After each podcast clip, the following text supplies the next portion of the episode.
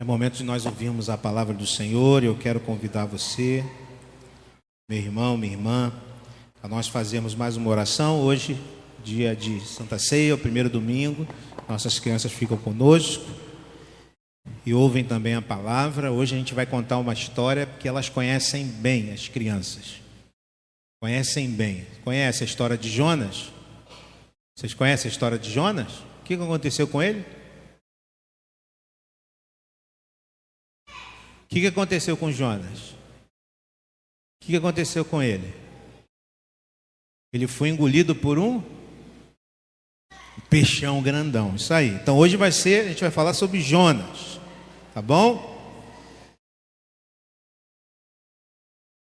Então eu convido você a abrir sua Bíblia no livro de Jonas, do profeta Jonas, no capítulo 2. Jonas 2,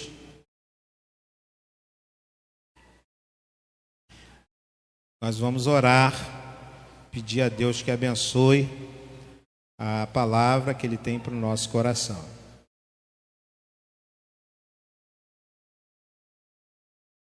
Jonas, capítulo 2.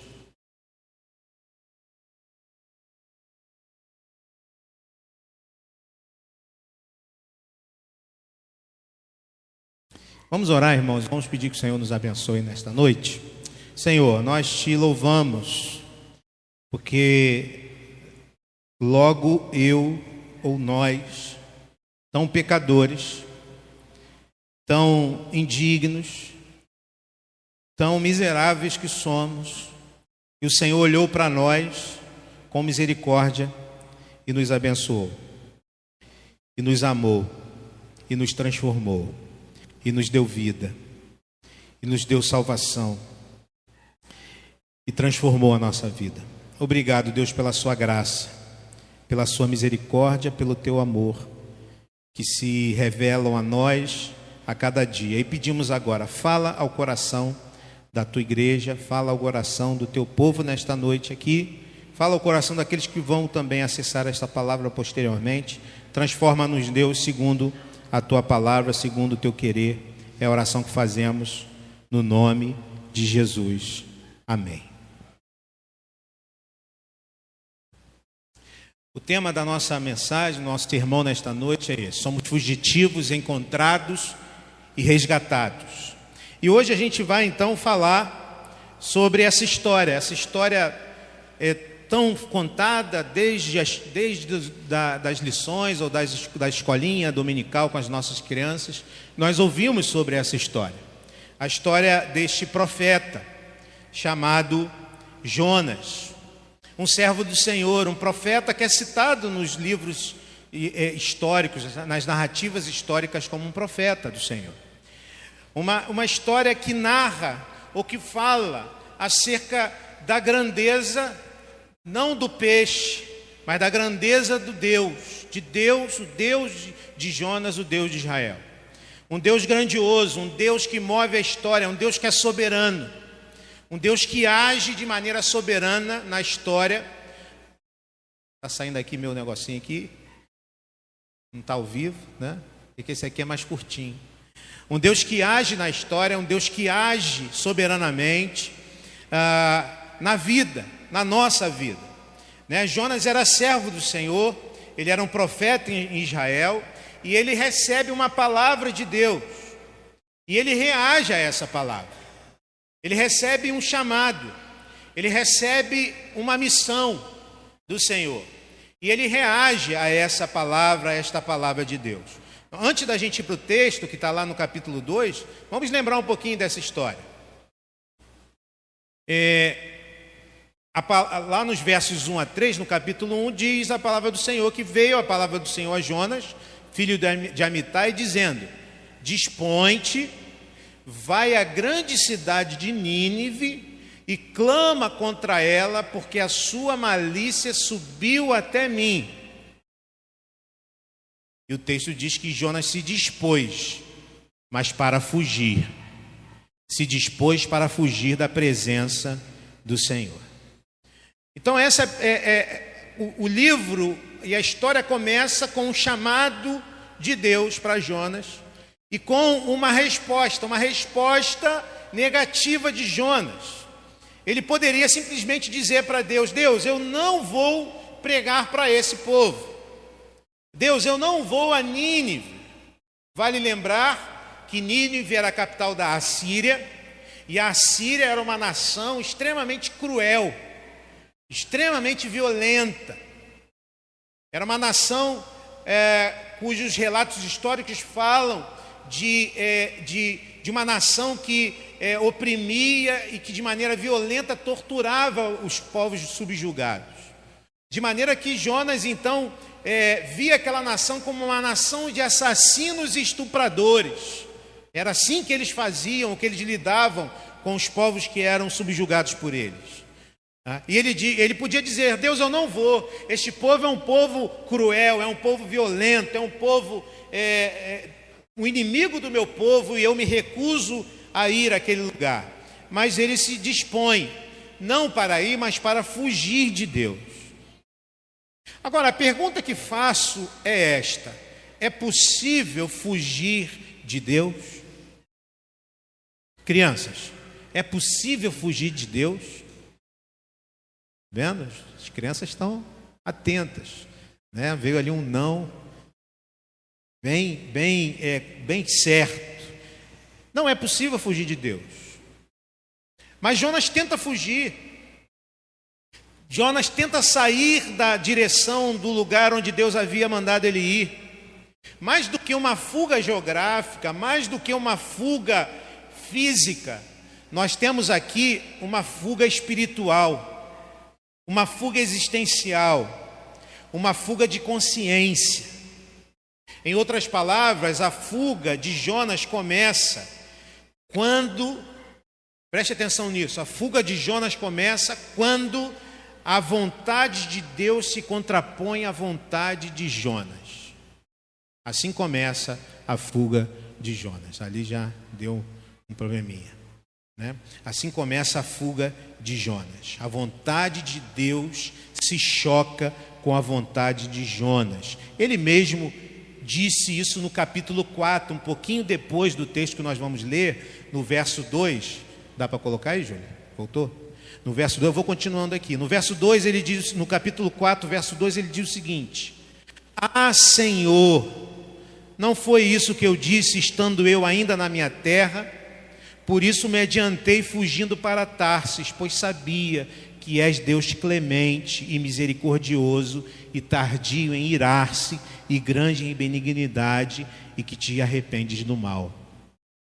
O que, o que Deus fez, e nós sabemos da história, Deus colocou Jonas, tirou Jonas de Tarsis, ou do caminho de Tarsis, colocou Jonas na barriga de um grande peixe, vomitou Jonas em Nínive. Jonas teve que pregar aquele povo e aquele povo se arrependeu e Deus perdoou aquele povo. Então Jonas está dizendo o seguinte aqui, a, a, que a vontade de Deus se contrapunha à vontade dele quando ele diz que não desejava que aquele povo fosse perdoado.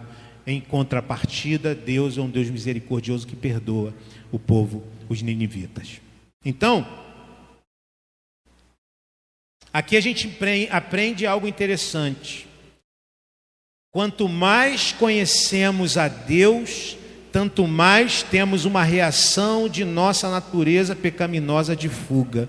Quanto mais nós conhecemos o caráter de Deus, mais pode haver em nosso coração uma luta entre a nossa vontade e a vontade de Deus. Irmão, Jonas só foge de Deus porque conhecia intimamente a Deus. Jonas só foge de Deus porque conhecia a vontade de Deus. Então preste atenção, na nossa jornada cristã, nós desenvolvemos intimidade com Deus, e essa intimidade com Deus pode se voltar contra nós quando a nossa vontade se sobrepõe à vontade de Deus, quando nós nos incomodamos com aquilo que Deus quer fazer em nossa vida e na vida daqueles que estão ao nosso redor. Tarsis era conhecido como lugar exótico. Tarsis era, eh, ficava no sul da Espanha. A Bíblia diz que Salomão ia lá buscar ouro, prata e pavão, lá em Tarsis. É o que diz a Bíblia. Salomão ia lá buscar prata, ouro e alguns animais, como pavões e macacos, lá em Tarsis. Ou seja, a nossa fuga de Deus não está necessariamente ligada à nossa falta de intimidade com a Sua palavra, à nossa falta de conhecimento do Senhor, e às vezes, pelo contrário, muitas vezes está ligada à nossa intimidade com Ele. E o choque da nossa vontade é a vontade de Deus, então entenda, meu querido irmão, quanto mais nos aproximamos de Deus e o conhecemos, mais teremos impulsos no sentido de fuga, por causa da nossa natureza pecaminosa, porque quanto mais conhecemos a Deus, mais Ele nos desafia a sairmos das nossas zonas de conforto, mais Ele nos é, desafia com a Sua vontade, que muitas vezes se contrapõe com a nossa. Temos aqui então no livro de Jonas três atos de rebeldia do próprio profeta. O primeiro ato, a primeira rebeldia, está no verso 2, lá do primeiro capítulo, quando Deus chama a, a, a, a Jonas a ir aos ninivitas. Dispõe-te, vai à grande cidade de Nínive e clama contra ela, porque a sua malícia subiu até mim.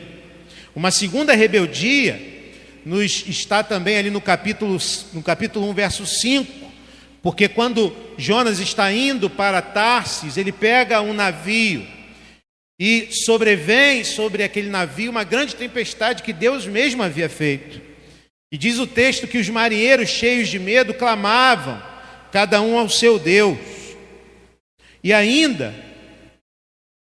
um terceiro ato de rebeldia, Jonas se dispôs, mas para fugir da presença do Senhor para Tarsis. A diferença, a diferença entre essas três ações de rebeldia está no fato de que somente Jonas conhecia Deus, dentre naquela situação e entre os marinheiros, por exemplo. Poderíamos mesmo dizer aqui que o fato de Jonas conhecer a Deus levou Jonas a fugir de Deus. Eu quero então te fazer uma pergunta. O que você tem feito do seu conhecimento de Deus? O que você tem feito da sua intimidade com Deus? O que, que conhecer a Deus tem gerado no seu coração? O que, que conhecer a bondade de Deus, a soberania de Deus, a justiça de Deus tem gerado no seu coração? O livro de Jonas, irmãos, nos ensina acerca de um Deus soberano. O problema é que nem sempre a vontade de Deus se alinha à nossa vontade. Nem sempre o que Deus quer fazer está de acordo com aquilo que nós queremos fazer. Muitas vezes ele manda que a gente vá para Nínive e nós queremos ir para Tarsis, não queremos ir para Nínive. Muitas vezes o Senhor nos manda perdoar, mas nós não queremos perdoar, queremos ir para outro caminho. Tantas vezes a palavra, a vontade de Deus se choca com os nossos sentimentos, com as nossas vontades. E muitas vezes, a partir disso, nós também entramos num processo de fuga, entramos num processo de esfriamento. E essa fuga, esse esfriamento acontece de modo sutil, quando Deus revela para nós a sua vontade, e a sua vontade é algo que, se, que está na contramão daquilo que nós queremos e desejamos fazer. Muitas vezes, quando isso acontece, e, e é, isso vai gerando em nosso coração esfriamento, nós fugimos de Deus. Nós achamos que é possível fugir de Deus, mas as nossas crianças mesmo disseram aqui, o Davi disse aqui, não é possível fugir de Deus. Salmo 139 diz que ainda que eu vá para o mais profundo abismo, lá o Senhor está. Ele não ele não se ausenta da nossa presença. Então, o que acontece com Jonas aqui é que ele entra ou ele desce uma escadaria abaixo. Veja que interessante que o livro de Jonas nos, nos informa. Primeiro, ele de, o, o, texto diz no verso 3 do capítulo 1: Tendo descido a Jope, achou um navio que ia para Tarsis. Depois, diz o texto que Jonas, porém, havia descido ao porão e se deitado no navio, quando começa a tempestade, Jonas sabe que ele é o culpado pela tempestade, ele se entristece e desce ao porão do navio. Veja que ele está descendo a escadaria. Veja que o texto diz no verso 17: Esteve Jonas três dias e três noites no ventre do peixe. Veja que Jonas desce, que Jonas desce por uma escadaria. Quando Jonas foge de Deus, quando nós fugimos de Deus, nós descemos a escadaria existencial, nós descemos ao mais profundo abismo quando nós tentamos fugir de Deus. É o que está acontecendo com Jonas. E ele diz então, lá já no texto que nós vamos trabalhar hoje, no capítulo 2, verso 6. Lê junto comigo, que está na oração de Jonas. Desci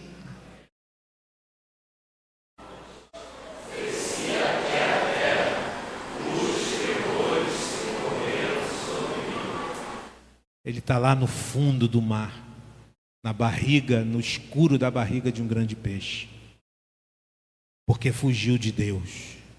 Irmãos, a nossa fuga de Deus, que se dá pela rebeldia que nos habita, gera um processo perigoso de afundamento gradativo.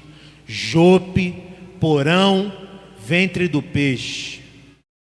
É interessante que isso acontece muito quando, observando as motivações de Jonas, nós nos esquivamos de perdoar quem nos ofendeu. Dizemos para nós: eu vou respeitar as minhas emoções, eu vou respeitar as minhas vontades, e em meio ao afundamento de Jonas, Deus age.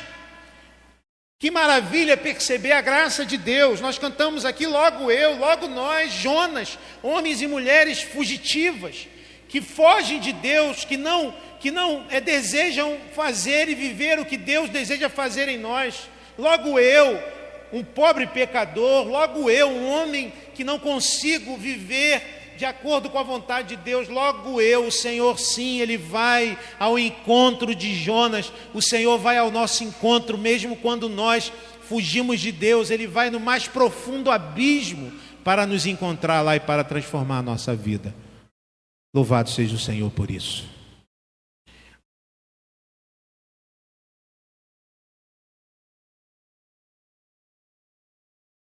Portanto, a gente pode entender que as tempestades da vida são expressão da graça de Deus. O juízo se dá quando ele nos entrega a nossa vontade. Olha só que interessante que está aqui em Jonas. Se Deus tivesse desistido de Jonas, a vida de Jonas, ou a ida de Jonas para Tarsis seria tranquila. Ele ia pegar o navio, ia para Tarsis, ia ficar lá escondido. E Deus ia então esquecer-se dele, chamar um outro profeta para fazer o que, o que Deus desejava fazer. No entanto, Deus amava Jonas. E Deus não pode permitir que Jonas vá embora da sua presença. Por isso, Deus envia tempestade na vida de Jonas. Olha só que interessante, as tempestades da vida, irmãos, são expressão da graça de Deus. Muitas vezes, quando nós fazemos como Jonas e tentamos fugir de Deus, Deus permite e realiza em nossa vida que tempestades nos alcancem, de maneira que a tempestade é a expressão da graça de Deus. E o juízo se dá justamente quando Deus deixa a gente viver tranquilamente a nossa vida de fuga ou na nossa rota de fuga. Então, meu querido irmão, minha querida irmã, entenda: talvez você esteja vivendo hoje ou passando por uma grande tempestade na sua vida. Você precisa entender que se você vive isto, se você é alguém que ama a Deus, esta tempestade, esta luta é sim um aspecto da graça de Deus, Ele não desiste de você, por isso Ele lança diante de você, ou permite que você viva situações adversas, porque Ele quer tratar o seu coração. Ele quer tratar a sua vida, Ele quer modificar a nossa, a nossa vida. O juízo talvez poderia ser Deus nos, nos abandonar as nossas próprias vontades, e aí a vida seria muito mais tranquila, talvez. Portanto, A graça de Deus dá a Jonas a oportunidade de mudança e transformação. Ou seja, os abismos mais profundos da nossa jornada. E nesses abismos, abismos, Deus está lá. Deus está lá pronto a nos restaurar. Eu quero então olhar para esse texto. Você abre a sua Bíblia aí no texto de Jonas 2, capítulo 1 ao capítulo 10. E nós vamos aprender algumas lições, algumas atitudes de Jonas que nós precisamos ter diante das adversidades e das tempestades da vida. A primeira atitude que nós precisamos ter, nós precisamos orar. Precisamos de uma vida de oração. Olha o que diz o texto, nos versos 1 a 6. Diz assim: Então Jonas, do ventre do peixe, orou ao Senhor, seu Deus, e disse: Na minha angústia clamei ao Senhor e ele me respondeu. Do ventre do abismo gritei e tu me ouviste a voz. Pois me lançaste no profundo do coração dos mares e a corrente das águas me cercou. Todas as tuas ondas e as tuas vagas passaram por cima de mim. Então eu disse: Lançado estou de diante dos teus olhos. Tornarei, porventura, a ver o teu santo templo.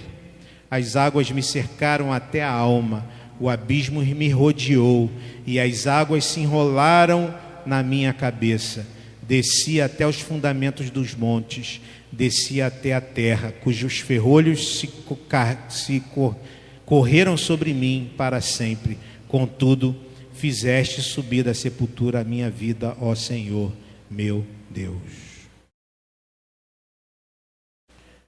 Primeira lição: Jonas está no profundo e obscuro mar. No fundo do mar, ele desceu até o abismo. Ele desceu e ele está na escuridão sozinho. E ali, na escuridão tenebrosa, no poço mais fundo da sua existência, ele tem forças para orar a Deus. Ele clama a Deus ele ora a Deus. Irmãos, não há quem possa nos ajudar senão o nosso Deus. Portanto, precisamos de oração. Precisamos voltar a ser o povo de oração. Disposição para orar não é uma atitude natural para nós. A oração é suspiro de vida. E boa parte da nossa alma já está necrosada pelos efeitos do pecado mortificador. Temos dificuldade, vivemos a luta de, é, de, de romper a barreira da nossa, da nossa incapacidade de crer e lançar a nossa voz diante do Senhor. Quando nós lemos o capítulo inteirinho de Jonas, nós não encontramos ali o profeta de joelhos orando. Ele não ora em momento algum do capítulo 1. Pelo contrário, ele corre de Deus, ele quer fugir de Deus, ele quer é, distância de Deus. Tanto que no navio, capítulo 1, no navio, ele vai para o porão e ele entra no sono profundo. E no meio do caos, aqueles homens que não criam em Deus, precisam dar uma bronca nele, diz os versos 5 e 6. Todos os marinheiros ficaram com medo e cada um clamava ao seu próprio Deus e atiraram as cargas ao mar para tornar o navio mais leve. Enquanto isso, Jonas, que tinha descido ao porão e se deitara, dormia profundamente. O capitão dirigiu-se a ele e disse: Como você pode ficar aí dormindo? Levante-se e clame ao seu Deus. Talvez ele tenha piedade de nós e não morramos. Veja,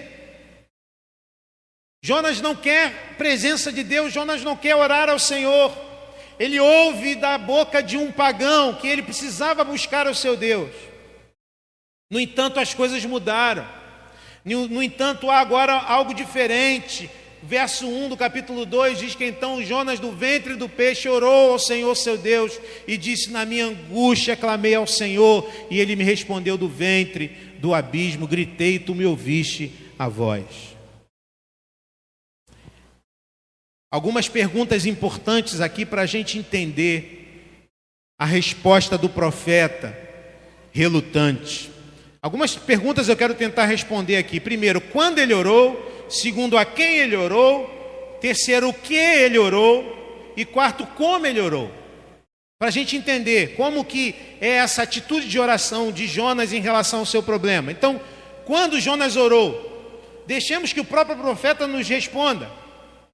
Dentro do peixe, Jonas orou ao Senhor, o seu Deus, e disse: Em meio ao desespero, clamei ao Senhor. Jonas orou na hora do desespero. O que, que significa desespero? O que, que significa essa palavra desespero? Pode falar, Rafinha. Pati está ali, ó, puxando. Pode falar o que, que significa desespero. Está com muita pressa, está certo ele. Está certinho, certíssimo. Está com pressa, quer que o, que o problema se resolva, o problema não se resolve. E, não, e nada acontece e vai se perdendo a esperança. Desespero é falta de esperança. É pressa, tá certo, Rafael. É assim que muitas vezes a gente se, se, é, é, se, se vê. O desespero é a força que Deus usa para extrair a oração do coração de quem parou de orar. Muitas vezes nós precisamos e Deus permite que a gente entre em situações de desespero, de pressa, de desesperança, porque é quando faltam os nossos recursos que geralmente nós então abrimos a nossa boca e dizemos: Senhor, não há mais o que eu possa fazer, venha ao meu encontro e transforma a minha vida. Infelizmente, mesmo na hora do desespero, muitos de nós não se curva para a oração. Infelizmente, mesmo no momento de desespero, nós somos orgulhosos demais para isso. Achamos que estamos fazendo um favor para Deus. Quando oramos ao nosso Senhor. Quem pensa assim, quem age assim, é porque não conhece o coração amoroso de Deus não conhece o coração gracioso de Deus. A quem Jonas orou? A segunda pergunta que eu trouxe aqui sobre a oração. Ele mesmo responde, no capítulo 2, versículo 1: Dentro do peixe, Jonas orou ao Senhor, o seu Deus. Jonas tinha corrido para longe de Deus, mas não era longe o bastante para não poder correr de volta para os braços de Deus. Deus ainda era o seu Deus. Irmãos, entendamos uma coisa. Mesmo que sejamos infiéis, o nosso Deus permanece fiel. Quando nós quebramos a comunhão com Deus, e quando nós somos tentados a pensar que quebramos também a nossa aliança, o Senhor mostra que Ele é um Deus de aliança, é um Deus de promessa. Então não importa a que longa distância se tenha conseguido chegar na tentativa de correr do Senhor, Deus nunca deixará de ser Deus. E quando nós no escuro e na distância e longe de Deus que nos colocamos, por causa da nossa falta de fé ou por causa da nossa falta de confiança em Deus, ainda que estejamos longe, o Senhor ouve a oração do contrito. Isaías 57, versos 15 e 16 diz o seguinte: Pois assim diz o alto e sublime, que vive para sempre e cujo nome é santo. Habito no lugar alto e santo, mas habito também com um contrito e humilde de espírito para dar novo ânimo ao espírito do humilde, novo alento ao coração do contrito. Não farei litígio para sempre, nem permanecerei irado, porque senão o espírito do homem esmoreceria diante de mim, bem como o sopro do homem que eu criei. Essa é a boa notícia do Evangelho de Jesus Cristo. Se você é filho de Deus, Ele ainda é o seu Deus. Por mais que você esteja longe, por mais que seu coração esteja esfriado, Por mais que você esteja fugindo de Deus, e fugindo de Deus você desceu a escadaria, está no mais profundo abismo, ainda assim, ainda que estejas lá, quando você ergue a sua voz, clamando pelo socorro do Senhor, Ele vai ao teu encontro e te abençoa, e te livra, e te restaura. Logo eu, logo eu. A quem Jonas orou? Quando lemos a sua oração, a gente fica admirado com a oração. Jonas não ora nenhuma palavra de si mesmo. Jonas orou a palavra de Deus. É, em Jonas 2, 6 a 8, nós encontramos pelo menos oito citações dos Salmos e uma de Segunda Crônicas. Ou seja, na hora do desespero, quando nos faltam palavras, quando nós não sabemos orar, quem tem a palavra de Deus consegue orar, consegue falar com Deus. Quem tem a palavra de Deus, quem a consulta, se beneficia muito mais, pois encontra o vocabulário adequado e a esperança apropriada para a hora difícil. Às quartas-feiras, a gente vai falar aqui no final, que às quartas-feiras que vai passar para terça-feira, nós temos a oração com os salmos e nós buscamos orar com a palavra de Deus. Porque é assim que Deus nos convida a orar. Não orar da nossa cabeça, não orar a partir da nossa, do nosso entendimento, não orar a partir da Escritura. Os salmos são orações de irmãos e irmãs que viveram situações parecidas com a nossa quando nós abrimos os salmos e quando nós os lemos, nós estamos em oração, orando a Deus, orando da maneira como Deus deseja. Então, na hora do desespero, abra a palavra do Senhor quando falta ali palavras. Abre a palavra do Senhor, ore com a palavra do Senhor. Eh, Jesus Cristo disse em João 15, 7 8: Se vocês permanecem em mim, as minhas palavras permanecerem em vocês, pedirão o que quiserem, lhes será concedido. Meu Pai é glorificado pelo fato de vocês darem muito fruto, e assim serão meus discípulos. Irmãos, sem a Bíblia, a, nossas palavras ficam desnorteadas na oração. Falta assunto, acaba a fé e a esperança. Não sabemos pelo que orar. Jonas orou a Bíblia. Jonas tinha a palavra de Deus guardada no seu coração, e ali no fundo, no profundo mar, ele orou a palavra do Senhor. E como Jonas orou? Jonas orou com fé.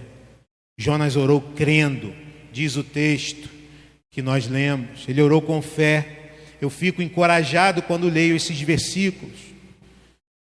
Jonas estava derrubado, Jonas estava destruído, Jonas estava deprimido, Jonas estava desesperado mas ele orou com fé, ele creu nas promessas do Senhor.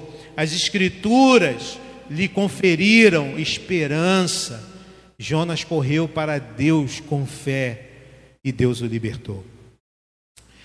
Precisamos orar, mas precisamos também reconhecer o nosso erro. Veja o que diz os versos 7 e 8. Quando dentro em mim desfalecia a minha alma, eu me lembrei do Senhor e subiu a ti a minha oração no teu santo templo. Os que se entregam à idolatria vão, abandonam aquele que lhes é misericordioso. Nós temos aqui, pelo menos, irmãos, é, a gente tem aqui pelo menos três confissões de Jonas. Primeiro, ele confessa que se esqueceu do Senhor. Ele confessa que no meio da dificuldade, no meio do desespero, ele se esqueceu do Senhor. Ele diz: Eu me lembrei do Senhor. Há uma, uma segunda confissão. Ele reconhece que abandonou ou se afastou de Deus. Ele diz: Subiu a ti a minha oração no teu santo templo, mostrando que ele estava distante do Senhor. Ainda, o texto nos diz que ele se deu à idolatria, ele amou mais aos ídolos do que a Deus. Ele diz: os que se entregam à idolatria vão abandonam aquele que lhes é misericordioso.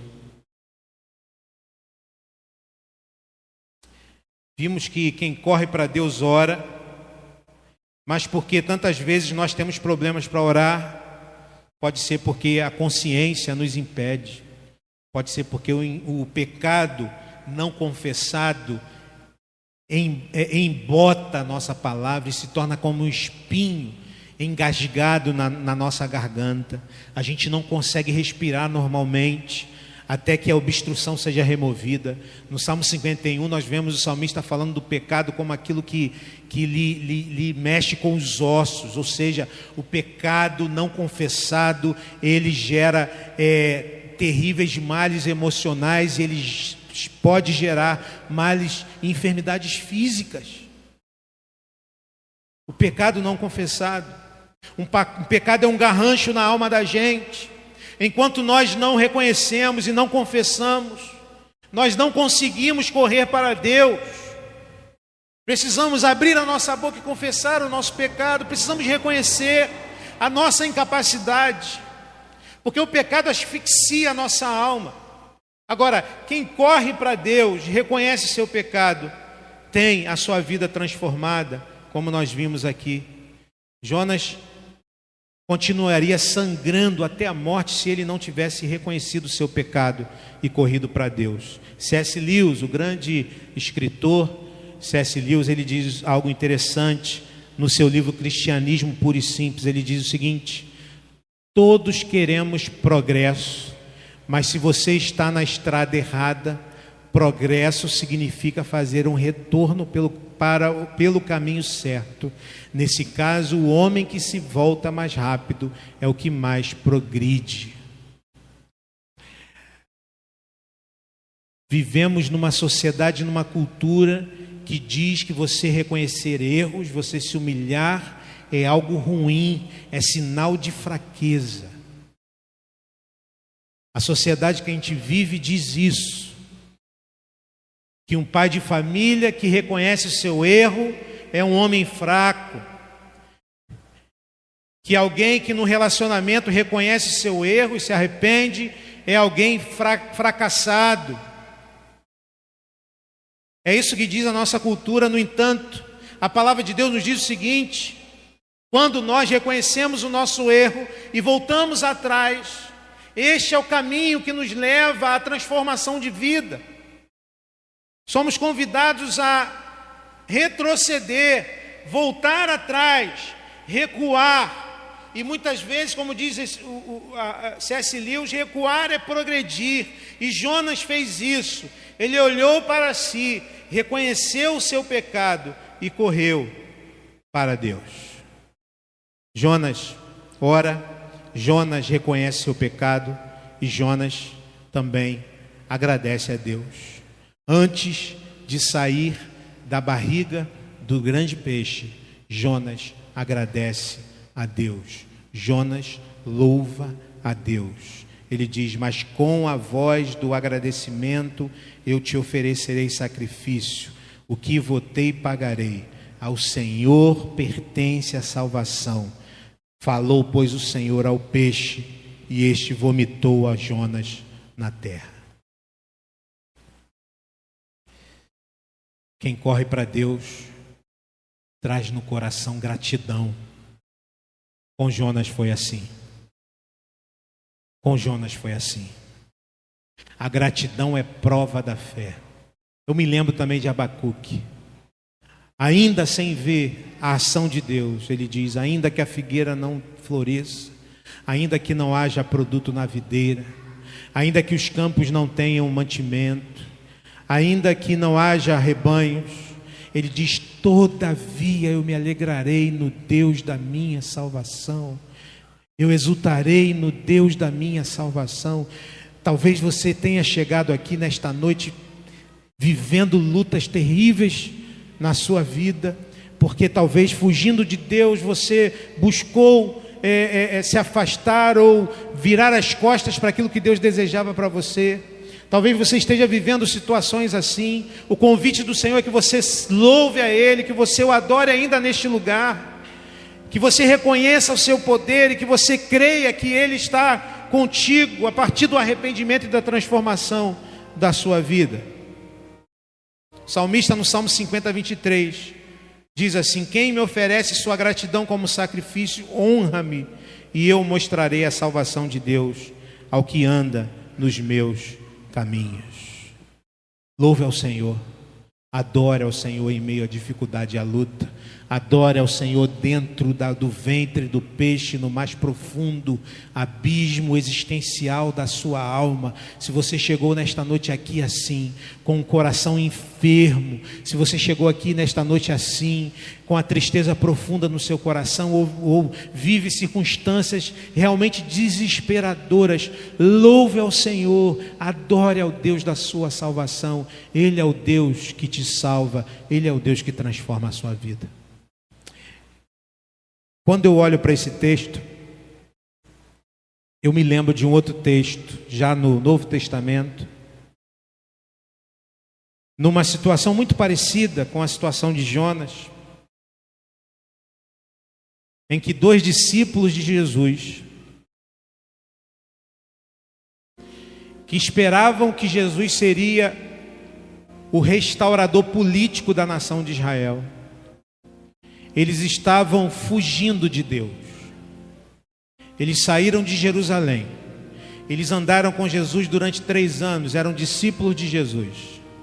Quando Jesus morreu na cruz, eles saíram e fugiram de Deus, voltando para Emaús.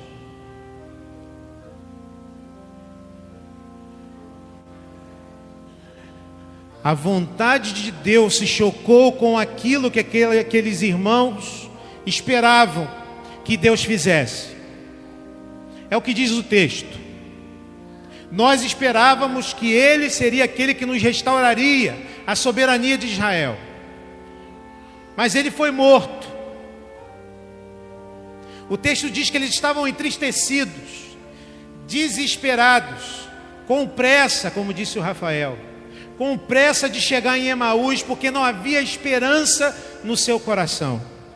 Mas diz o texto que Jesus, o Jesus ressurreto, foi atrás deles. E diz o texto que Jesus começou a lhes lembrar da palavra de Deus, do que Deus havia prometido desde o Antigo Testamento. E diz o texto que ele discorria dos profetas, da lei dos profetas, e falando acerca de, de, do que deveria acontecer. E diz o texto que quando Jesus já ia passando daquele lugar, eles chamaram Jesus para pousar em sua casa. Jesus aceitou. E diz o texto que quando sentaram à mesa, o anfitrião já era Jesus, porque é ele que pega o pão. E diz o texto que Jesus dá graças e parte o pão, e quando partiu o pão, aqueles homens que não reconheciam Jesus, reconheceram a Jesus e a vida deles foi transformada. E eles creram em Jesus Cristo. E saíram de Emaús e voltaram para Jerusalém, glorificando a Deus, exaltando ao Senhor. O texto faz alusão clara ao fato de que a Santa Ceia do Senhor é meio de graça. Sabe, eu quero te dizer o seguinte: que esta mesa e o partir do pão não é somente um memorial. A gente vai lembrar aqui do corpo partido, a gente vai lembrar aqui do sangue vertido. Mas nós cremos, irmãos, que estamos diante do mistério, do sacramento de Deus, que é um meio de graça. Quando Jesus parte o pão e quando nós comungamos da mesa, os nossos olhos veem o Senhor. Nós reconhecemos quem Ele é. E a nossa alma é fortalecida para a gente poder voltar para Jerusalém, sair de Emaús e voltar para Jerusalém. Eu convido você, querido irmão, querida irmã, nós, fugitivos que somos, logo nós, que a gente volte, que a gente corra de volta para Deus que a gente volte a confiar e crer no Deus da nossa salvação. A Ti, Senhor, pertence a salvação.